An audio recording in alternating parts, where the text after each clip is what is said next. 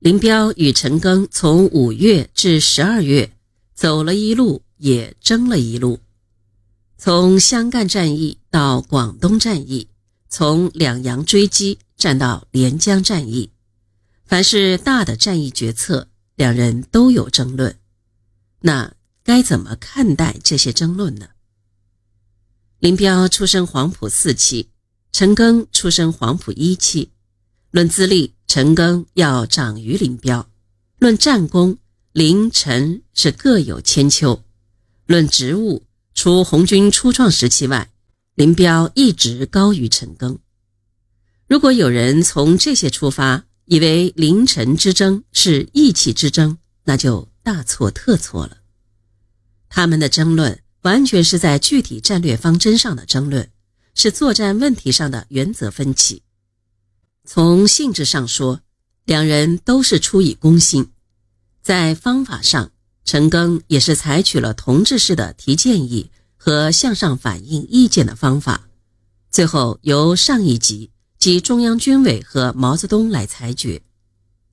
在意见被接受之前，则准备执行林彪的命令。林彪也没有以势压人，对陈赓正确的意见也能接受，特别是在毛泽东提醒之后，林彪是能改正的。比如十一月三十日。陈赓建议四野的第四十三、第四十军进至玉林后，迅速折向西南，向合浦前进，会同第四兵团全歼张干兵团。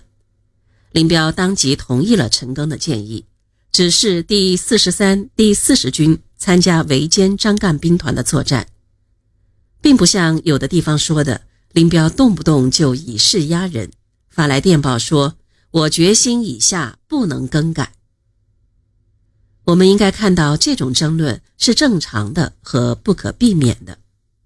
在作战中间，情况瞬息万变，特别是与白崇禧这样的小诸葛打交道，更需慎重。充分听取各级的意见和建议，集思广益，正是我们克敌制胜的法宝之一。